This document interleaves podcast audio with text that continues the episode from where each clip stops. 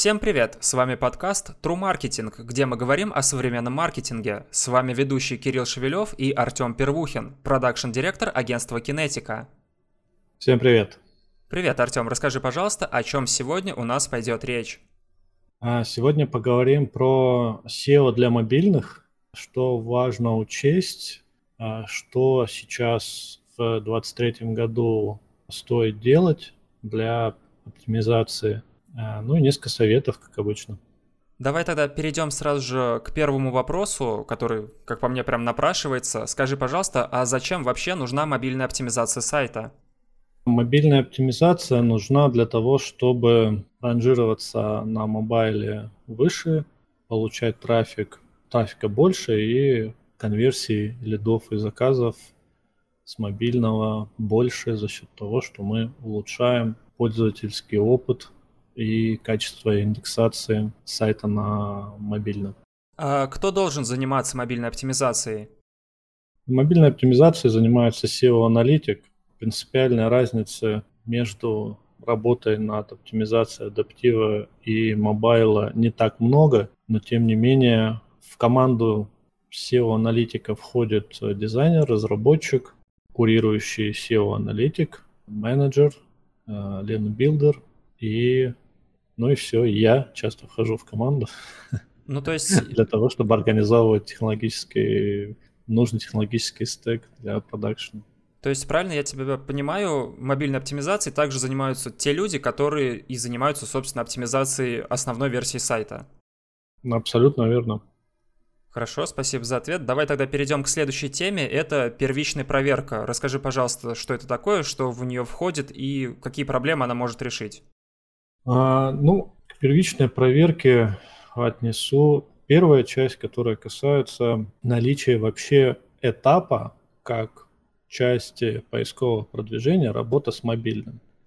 И первое, на что нужно обратить внимание, это сколько трафика у вас приходится на мобильное устройство.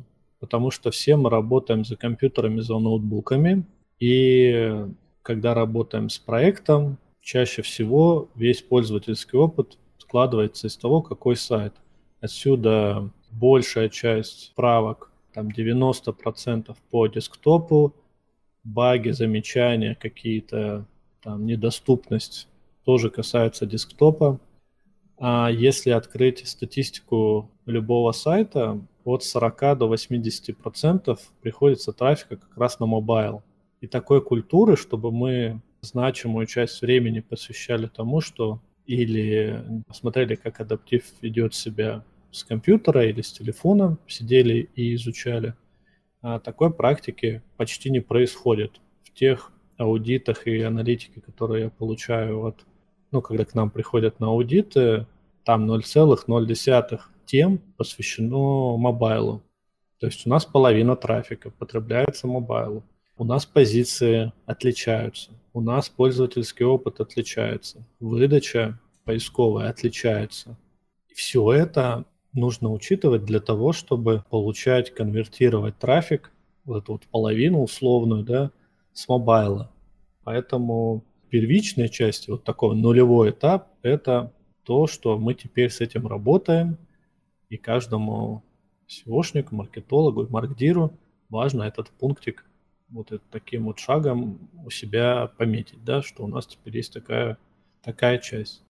Что касается базовой проверки, важно, как выглядит адаптив на всех посадочных страницах. Для этого можно посмотреть, куда больше всего трафик идет на десктопе, взять телефон и просто посмотреть, как это выглядит а, визуально, оформить товары или услуги самостоятельно. Вот э, очень рекомендую предпринимателям, если они нас слышат, взять телефончик, войти в роль целевой аудитории, которая что-то понимает, что-то не понимает, хочет разобраться с вопросом и обратиться в компанию, и взять телефончик, попытаться понять задачу, засечь время отдельно на втором телефончике или как-то, и посмотреть, сколько у предпринимателя занимает времени, чтобы выполнить пользовательский сценарий.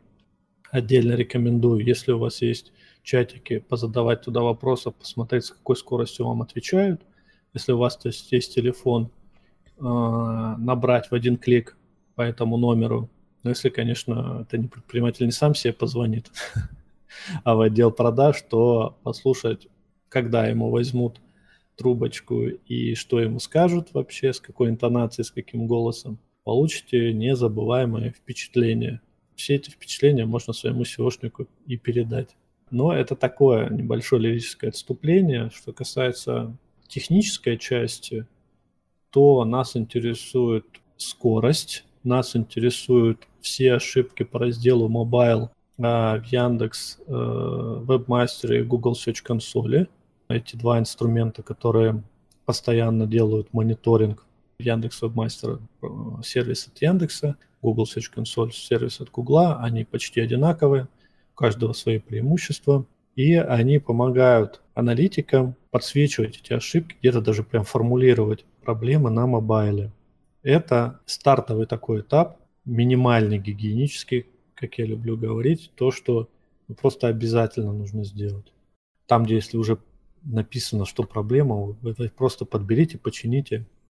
Что касается проверки, мы разобрались с скоростью, мы разобрались с техническими ошибками, мы разобрались с пользовательским опытом. Это время, необходимое на то, чтобы выполнить задачу, то есть назовем это юзабилити, да, насколько удобно и быстро человек может выполнить свою задачу.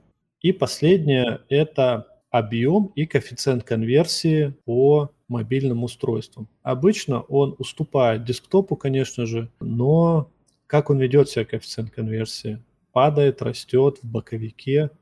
А если он падает, то это тревожный звоночек к тому, что вы тратите деньги на залив трафика, а аудитория конвертится все хуже и хуже.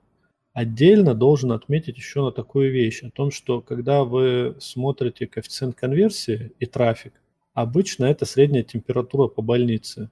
И у вас там коэффициент конверсии, например, 1,7.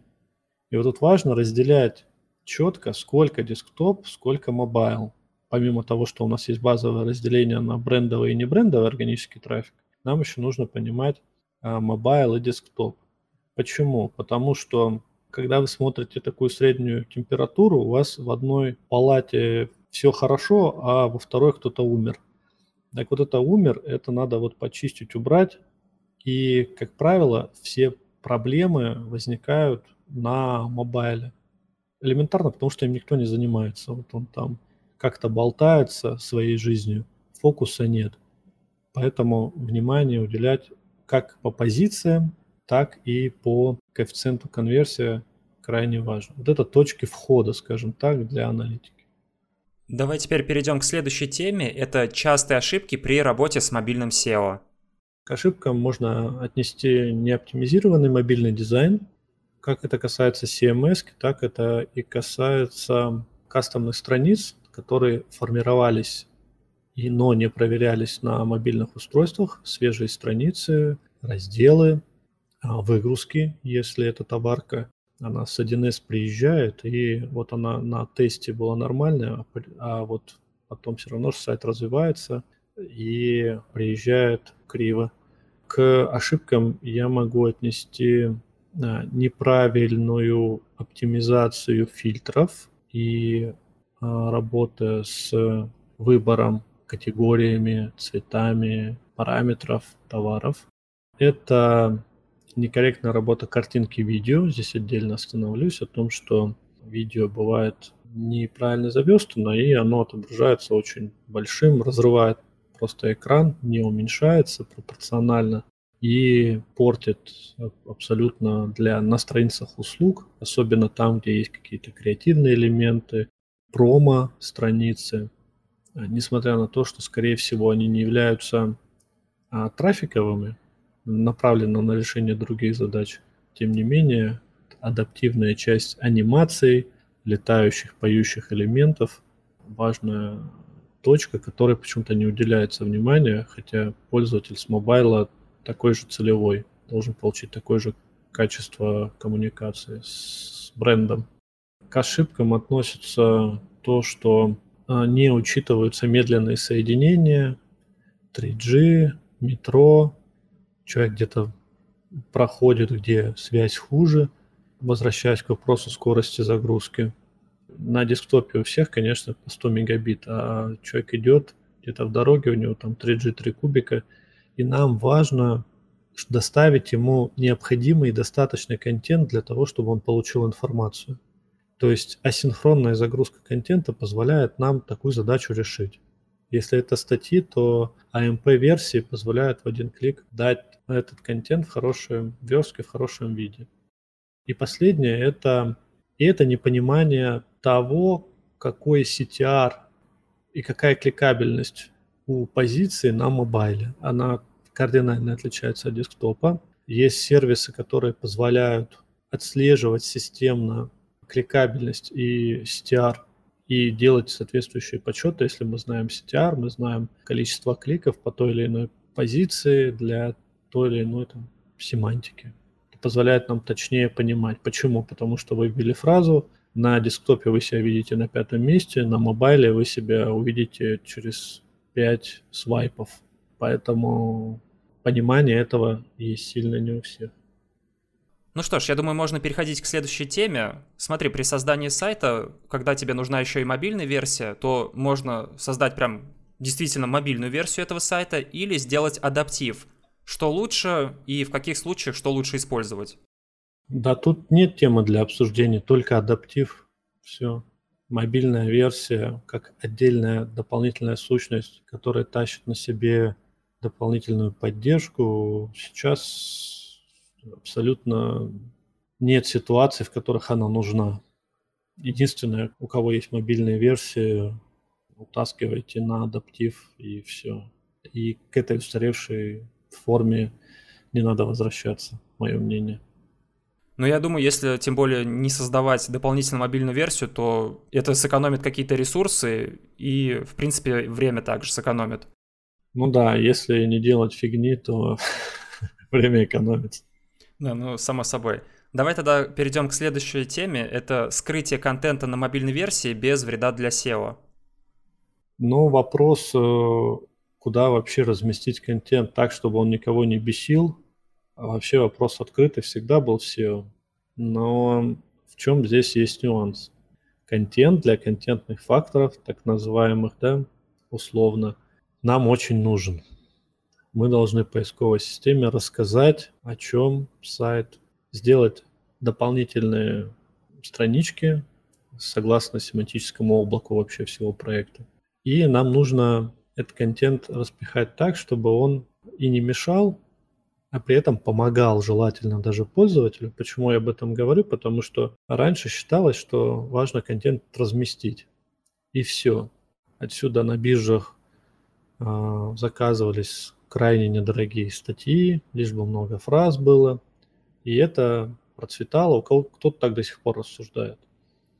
Сейчас контент работает, когда его читают, по нему кликают, он дает нужную пользу. Ну и сейчас, конечно, входит дополнительный формат, который внутри каких-то статей, еще и видео. Это здорово помогает улучшить поведенческие показатели на страничке. Пользователь дольше проводит времени, поисковая система думает, что эта страничка, значит, лучший ответ э, на вопрос. Поэтому есть варианты, которые помогают блоки перелинковок, блоки текста хорошо прятать, причем прятать не там каким-то клакингом, а прятать органично. Это различные виды факов.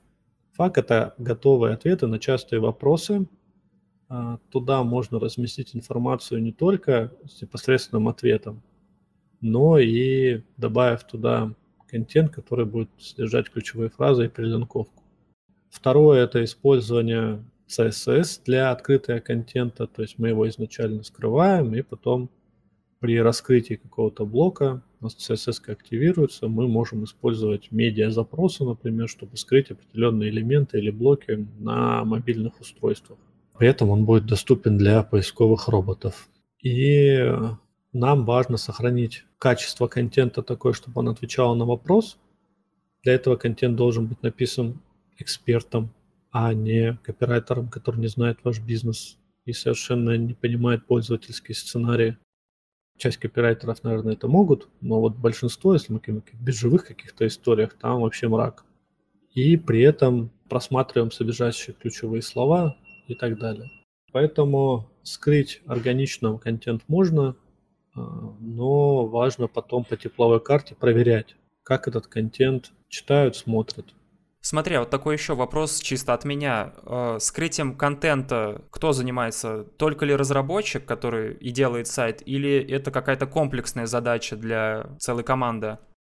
Ну, это запишет SEO-аналитик, а разработчик э, внедряет. Единственное, что здесь присутствуют редакторы, представитель клиента.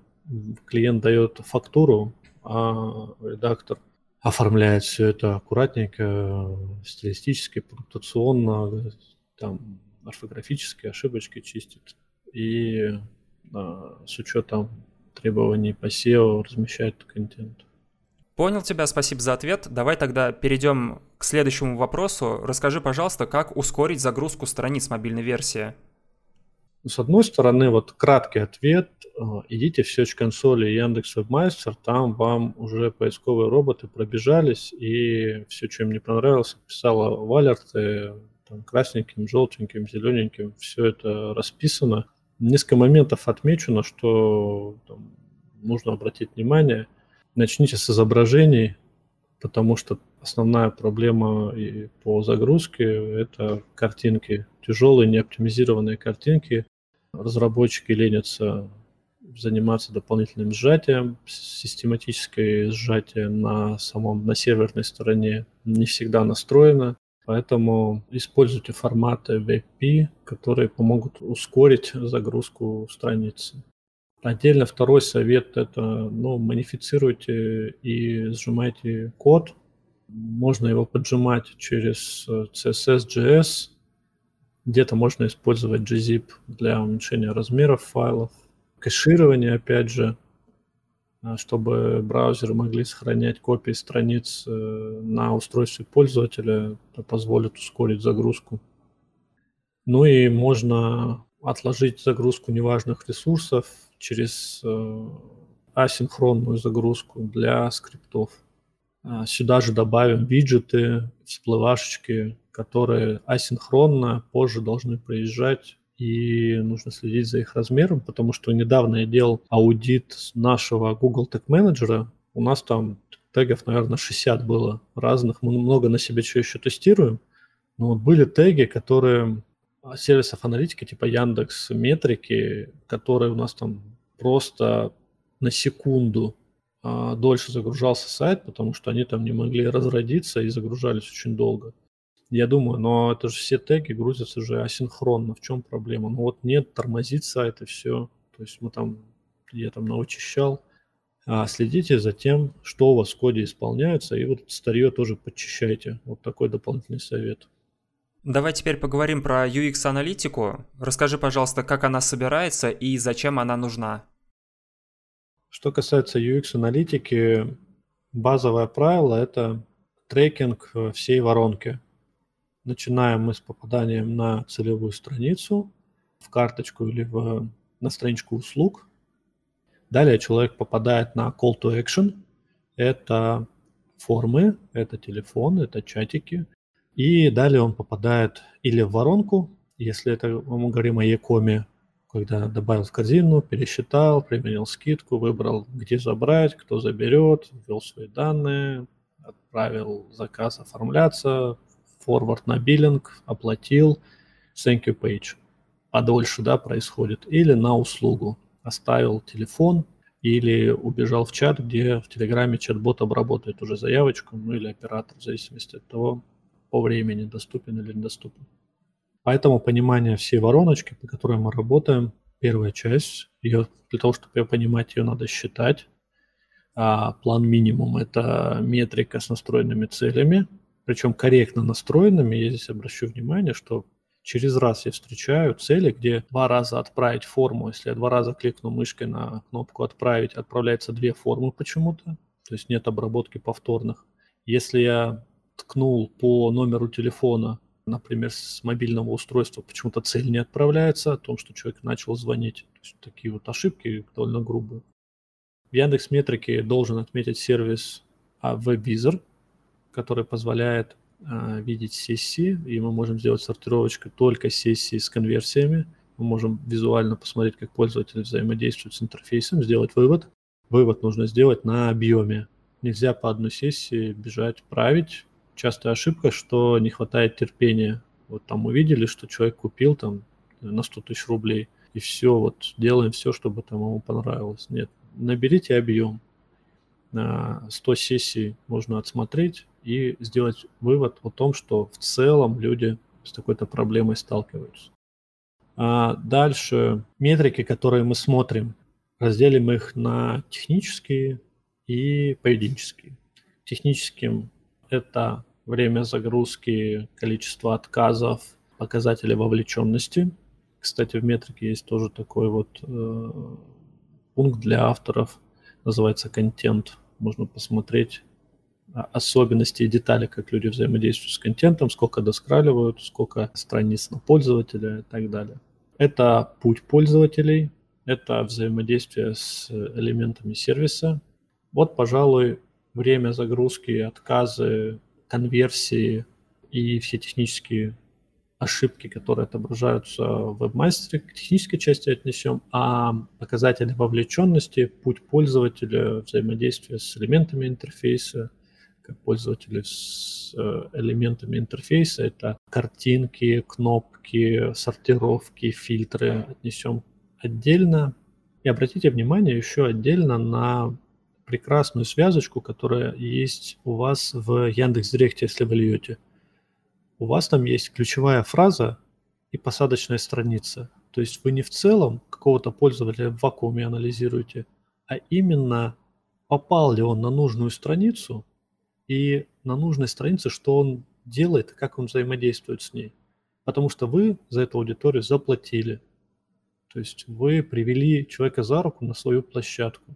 Если у вас на площадке беда, то с этим обязательно нужно поработать. Особенно на мобайле. Теперь я предлагаю перейти к ошибкам в адаптивной верстке. Расскажи, пожалуйста, как их быстро выявить и исправить.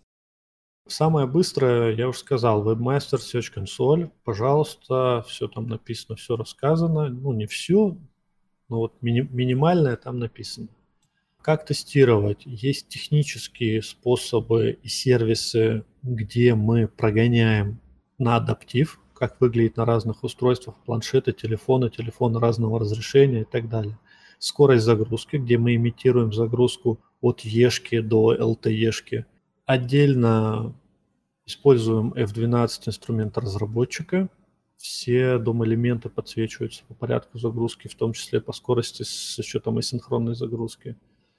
И по пользовательскому опыту это личный опыт, веб-визор, тепловые карты и скорость, с которой человек выполняет пользовательский сценарий.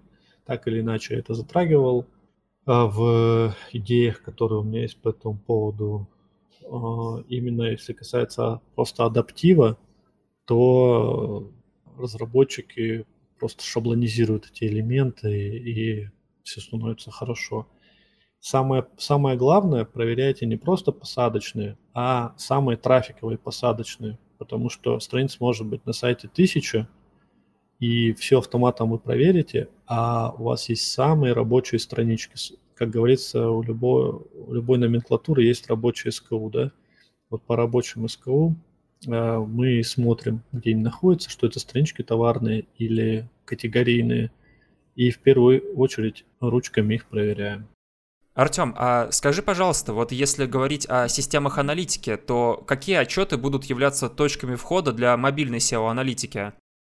Здесь можно выделить отчет по релевантным посадочным, поскольку подмена посадочной является ошибкой. Что это означает? Это означает, что у нас по запросу может быть две посадочные, например.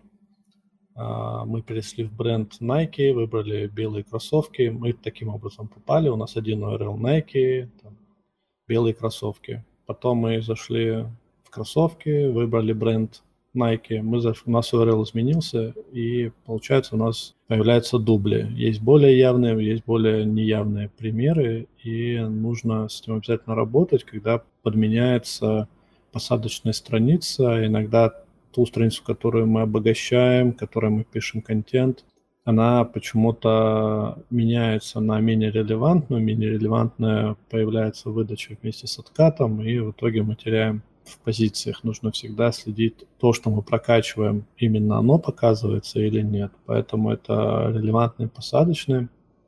Что касается показателей KPI, то отчет, который я люблю, это отчет когортного анализа. Он не относится к техническим каким-то правкам, он относится к тому, а, сколько денег мы зарабатываем с привлеченной аудиторией. Когортный анализ э, в Google Analytics, раньше он был э, в отчетах по аудитории, сейчас он отчет по исследованиям GA4. Надеюсь я, что все переехали на GA4, проверьте у себя настроечки, как льется трафик, как льется Яком особенно. И э, когортный анализ открывает нам возможность посмотреть сколько людей повторно нам платят, как они взаимодействуют, поскольку если мы привлекли аудиторию, мы сделали половину дела. Наша задача еще эту аудиторию, помимо того, чтобы добиться от нее а, совершения целевого действия, еще и чтобы она а, возвращалась, делала повторные продажи, потому что часть бизнесов не может привлечь аудиторию сразу в ноль или в прибыль. Некоторые бизнесы а, имеют плановую убыточную экономику первого клиента, и только со второго, с третьей сделки они зарабатывают. Поэтому когортный анализ прекрасно показывает, особенно по платным каналам, но и по SEO тоже, как ведет себя аудитория, которую мы сегодня привлекли, и по каким фразам. Отдельно отмечу, наверное, зону кросс-девайс аналитики с 2021 года. Она в метрике есть в явном виде, как модель атрибуции. И мы здесь можем понимать, как человек, взаимодействовав э, с mobile а, ушел на десктоп и завершил покупку, или наоборот. То есть цепочка конверсии, как участвовал mobile, здорово помогает понять его роль не только в last click е, но и в цепочке. Те отчеты, которые мне нравятся, если мы отбросим техническую часть, мы о ней много говорили, это отчеты по поведению и взаимодействию в Google Analytics. Это а, отчет отдельно по мобильной аудитории, как она взаимодействует с сайтом. А, ну и я советую в идеале сделать э, отдельное представление по мобайлу, поскольку очень тяжело его фильтровать, что в метрике, что в Google Analytics на уровне представления задайте или урлом, или доменом, в настройках представления, если это GA, если в метрике сделайте дополнительный счетчик для того, чтобы исследовать. Да, у счетчика может быть дополнительная какая-то нагрузка, лишние миллисекунды дополнительного сбора данных, но хотя бы на какой-то период, на месяц, на квартал, для того, чтобы более комфортно работать э, с этим, а не постоянно включать э, фильтр. Вот, э, пожалуй, такие вот точки входа и предмет для аналитики, SEO-аналитики для мобильных. Ну и давай постепенно будем переходить к завершающей части нашего подкаста. Дай, пожалуйста, несколько советов по мобильному SEO. А, несколько советов я уже дал, я резюмирую.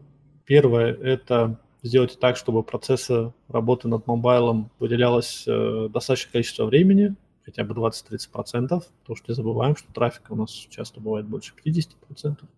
А, разберитесь со скоростью и с э, базовыми ошибками, которые есть. Используйте реактивные изображения, которые позволят вам сделать загрузочку быстрее.